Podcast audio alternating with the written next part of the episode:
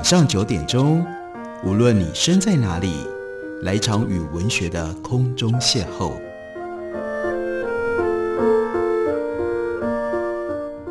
杨照谈书，邀您一同遨游文学世界，认识古今中外的经典之作。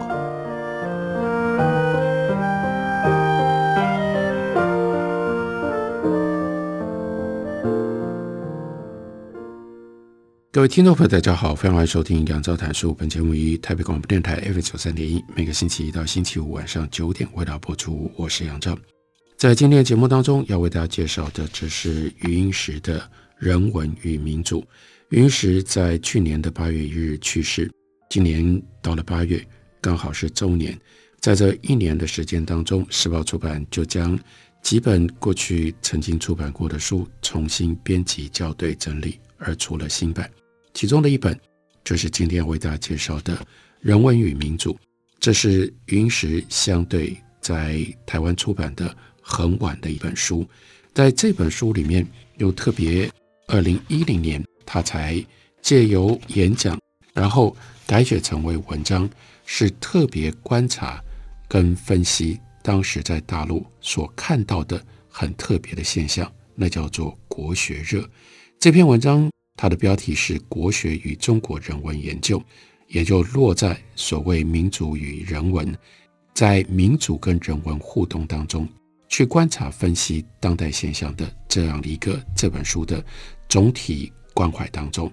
那在这篇文章一开头，云石就特别提到了，从上一个世纪九零年代发生了国学热以来，国学这个观念。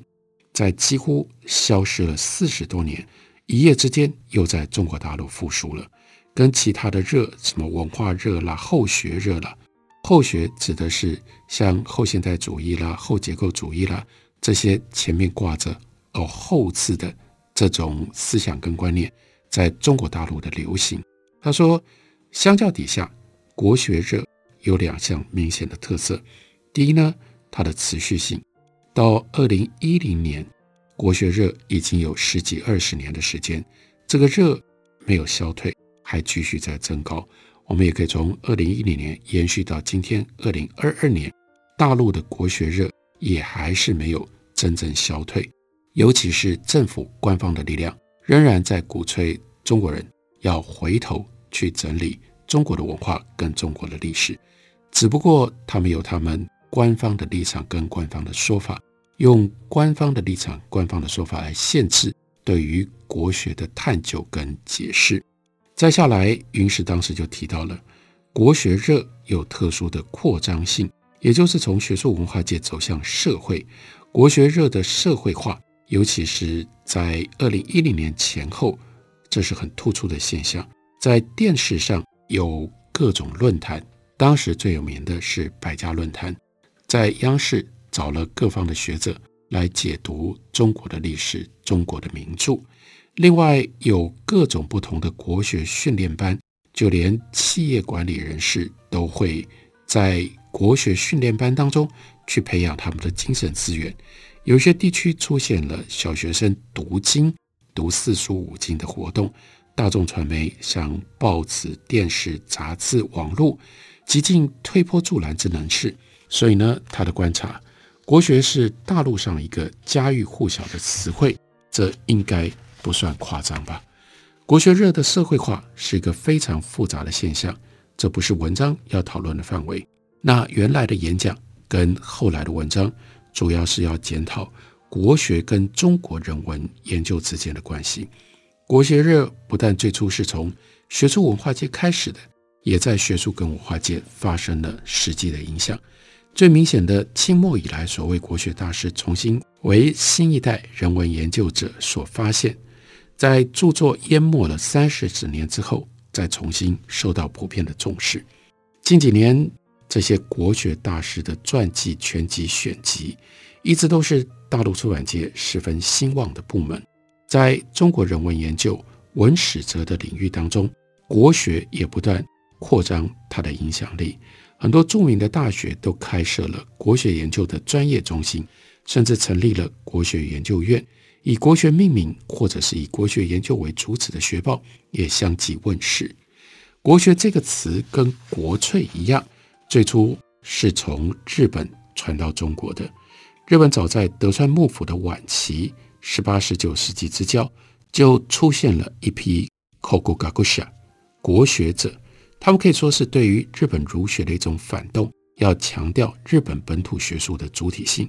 所以，这个国学的概念起源还早于国粹。国学跟国粹这两个名词呢，到了清末都传到了中国。就国学指的是中国的国学，国粹变成了中国的国粹。章太炎、梁启超、王国维、刘师培。这些人，他们都曾经正式用过“国学”或者是“国粹”这两个字。另外，还有一个流行的名词，那是“国故”，和“国学”大致相近。张炳麟、章太炎，他有“国故论衡”，在民国初年几乎人手一边，所以“国故”一词也风行中国。五四之后整理国故的运动，就是从这里而来的。以上几个概念，所谓国学。主要指的是中国传统的一套学术或者是知识系统。中国学术系统还有分科，古今有一些变迁。最简略的古代呢是六艺：礼乐射御书数。从春秋以下就不再流行了，那是原来的王官学。这种王官学在封建制度瓦解之后，当然就不再流行。到了孔子，则有了孔门四科。那是德性、言语、政史、文学，后世也没有认真的持续下去。不过《世说新语》仍然是以德性、言语、政史、文学作为人事分类的范畴。到了南朝宋文帝，他就建立了玄学、史学、文学、儒学四科专门学校，这是后世学术分科的重要的新的开端，影响很大。原来叫做玄史文儒。受到魏晋之际荀绪把图书分为甲、乙、丙、丁。甲是经学，乙是子学，丙是史学，丁是诗赋义这四部，所以连接在一起。这个时候，我们看到所谓玄，这个时代主要指的是《易经》啦、老子、庄子，叫做三玄，这是子学的部分。儒则是六经为主，诗赋。是文学，史则是一开始就自成一类，这是大家都知道的。从唐朝之后，图书分类的甲乙丙丁就写成了经史子集，学术分科也就变成了经学、史学、子学、文学，两者融合为一体，所以叫做四部之学，一直延续到清代。经史子集代表着中国的学术系统，但这个系统。到了清代，发生了新的变化，那就是考证学全面发展，成为中国学术的主流。钱家的考证派生出许多经典文本整理的专记知识，例如说训詁、音韵、古文字、校勘，有的呢后来由附庸而自己发展，变成了一个大的领域，变成了独立的学科。所以在钱家时期，也有不少人把学术分为义理。有的时候又称为宋学，那就是理学；考证词章，词章指的就是文字，这三大类鼎足而立。其中考证是显学，相形之下，义理跟词章黯然失色。可是进一步观察，义理考证词章的三分法，并没有能够取代经史子集的四部。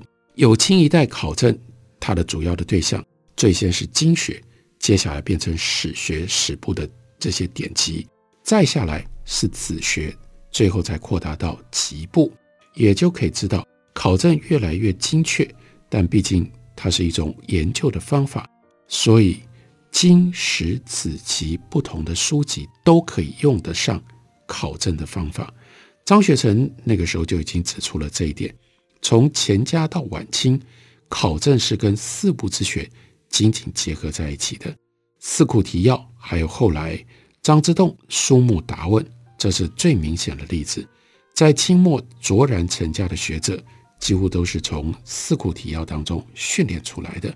而他们早年赤学入门，也通常是假徒于书目答问，因为他就提供了考证学者整理出来的最佳的版本。那所以我们可以了解，中国传统学术系统在清末的最新的面貌，可以这样概括：经过了考证方法洗礼之后的四部之学，章太炎、梁启超、王国维、刘师培，他们笔下的国学，指的就是这个，因为他们都是从这个学术系统当中成长出来的。尽管他们治学的重点跟范围各有不同，但他们愿意转借日本的国学这个词作为自家学术系统的代称，那就表示干嘛呢？因为有对照，他们心里面另外一边是西学，他们是最先在国学跟西学当中去寻求汇通的人，所以我们接下来就可以随着云石来帮我们带我们看一下。西学的概念又有一些什么样的变化？从明末以来，西学主要指的是西方的自然科学，当时主要是天文历算。晚清冯桂芬他写了《采西学议》，仍然将西学等同于现代科技。一直到一八九六年，梁启超编《西学说目表》，情况也没有基本的改变。梁启超他收集的包括西学译注，一共三百种，分成三大类。第一类上卷是西学，算学、重学、电学、化学等等，这通通都是自然科学。第二类不叫做西学，称之为叫做西政，政治的政，这里包括了史书、官制、学制、法律、农政、矿政等等，这是中卷。这些书是关于西方各国如何处理实际事务的记载，其实是跟学扯不上关系的。第三类。则叫做杂类之书，例如说游记啦、报章等等，那是下卷。所以这个西学书目表，这就是可信的证据，证明一直到梁启超编这个书目表，一八九六年，中国人对于西学一般的认识仍然没有超出自然科学跟它的技术应用的范围之外。当时虽然有西学大师严复，他是知识界普遍尊敬的，但他的西方名著翻译。却是要到后来才发生的事情，这是西学的系谱，而西学的概念的成立到它后来的变化，跟国学就有了非常微妙的互动。关于云石如何整理西学跟国学的互动，我们休息一会儿，回来继续告诉大家。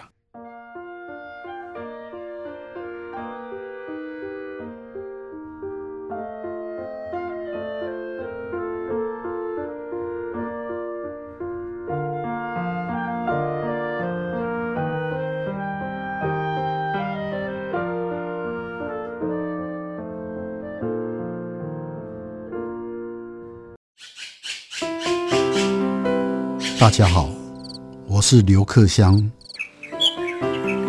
亲近自己的城市，找回城市的温暖。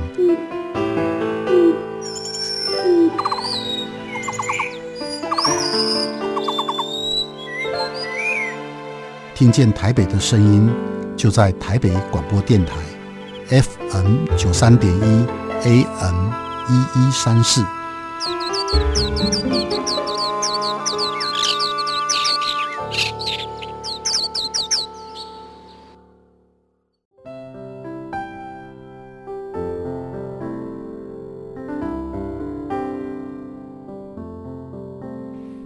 见台北的声音，拥有颗热情的心，有爱与梦想的电台，台北广播 FM 九三点一。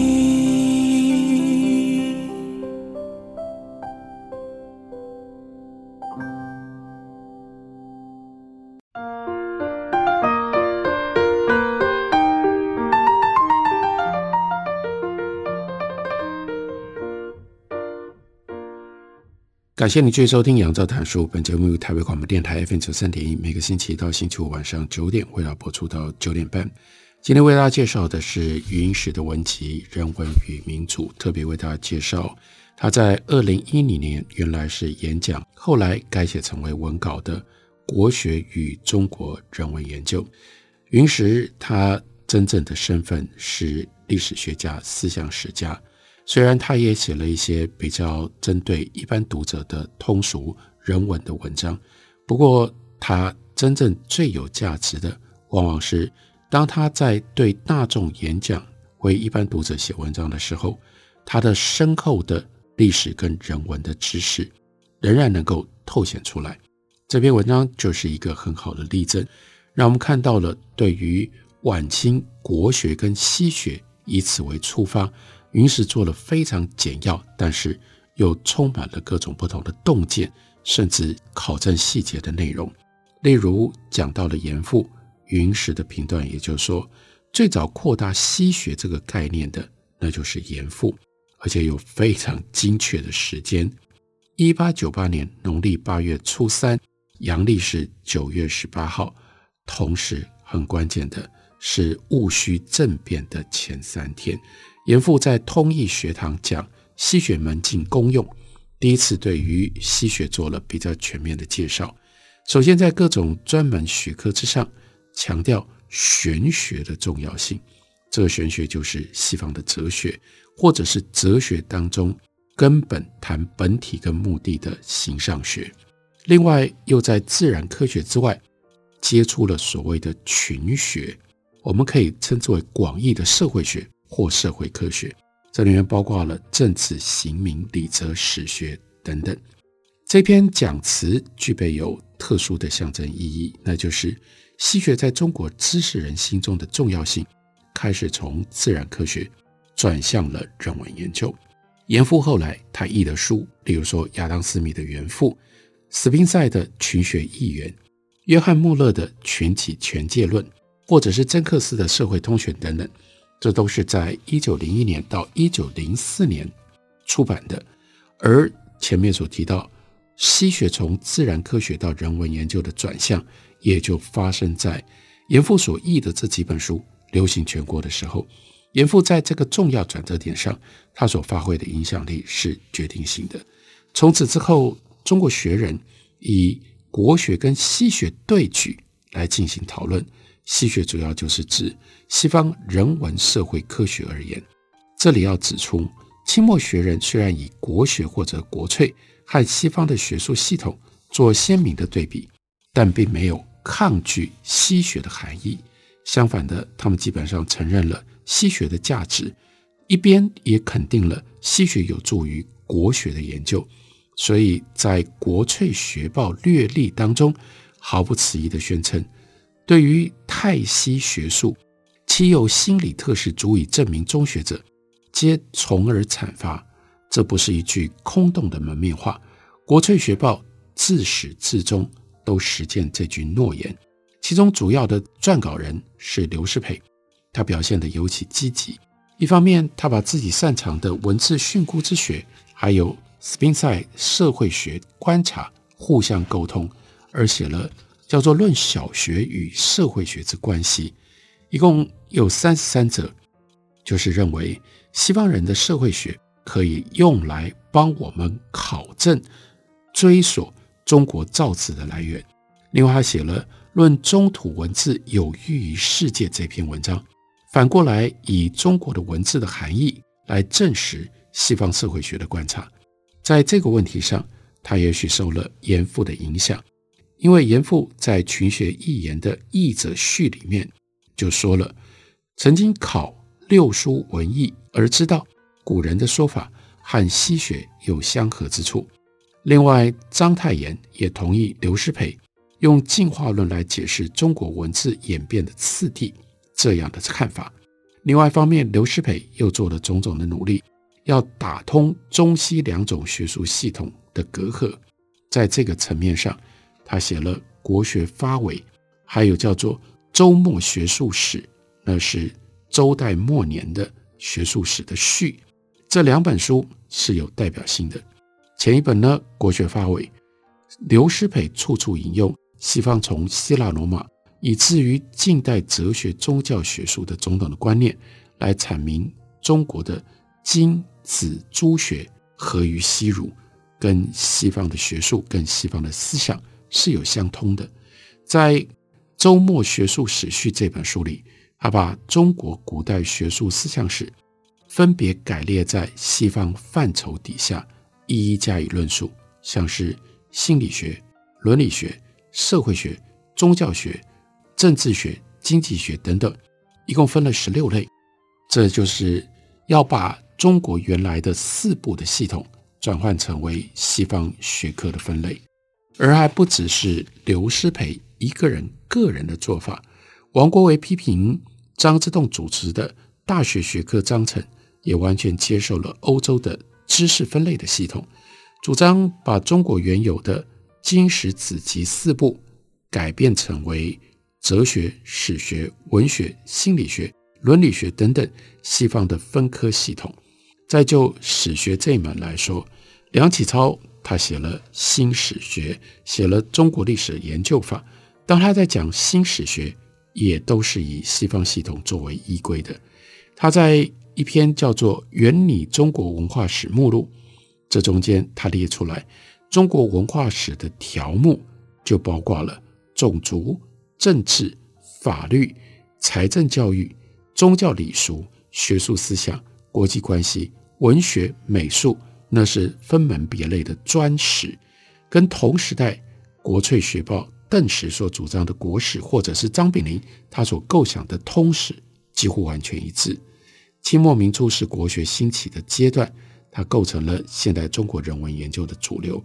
以实质内涵来说，国学是中国本土的学术系统，但它一开始就要求。和西方学术系统可以互相沟通，并且在概念化方面受到了西方的影响，所以国学不能够简单的就视之为是钱家考证学的延续。接下来到了五四时期，那么就会看到钱玄同，钱玄同论国故研究运动，把它分成前后两期，是以一九一七年，也就是《新青年》创刊的这一年。来划分界限，因为他断定新文化运动也就是第二期的开始。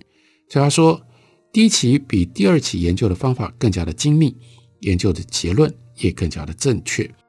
钱玄同他前后两期都参与了，所以云石特别提醒我们，他所说的这个评断值得我们重视。第二阶段的国故研究有一个代表性的文献。那是一九二二年胡适为北大国学季刊所写的发刊宣言，他把整理国故的规划跟意义讲得很清楚。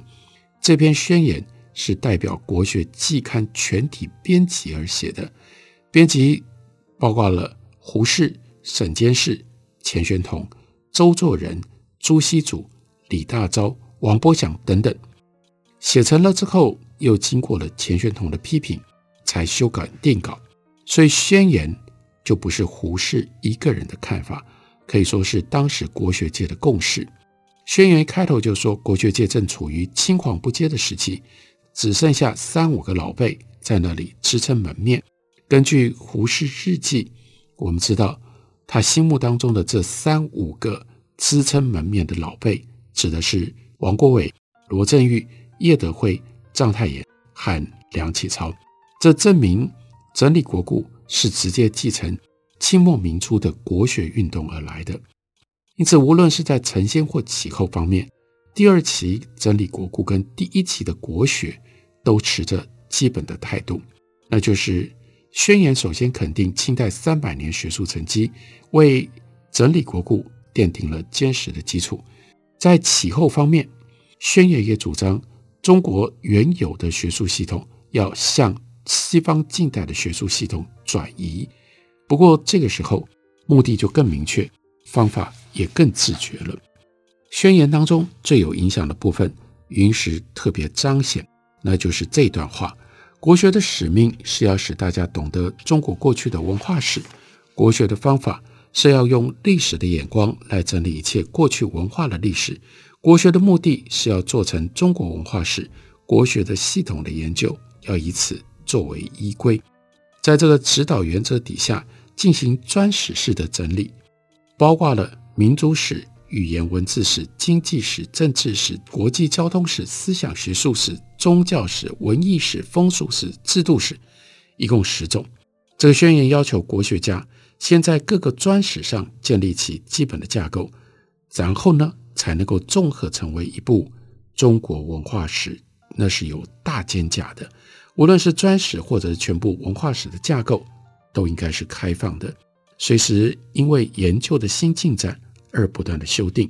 但国学研究必须要以建立中国文化史的整体架构作为最后的归宿，这是整理国故的中心意义之所在。云石解释特别重视这篇宣言，并不是因为他为中国人文研究的规划做到了完美的境界。相反的，从今天的眼光看，有很多可以批评的地方。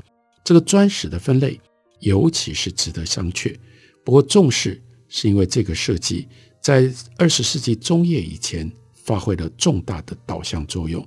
从一九二二年一直到一九四九年，整理国故的大运动，基本上是朝着这个方向进行的。五四以来所出现的国学大师，尽管治学的途径各有不同。但整体的来看，也都是在这种各门专史上做出了重大贡献的学者。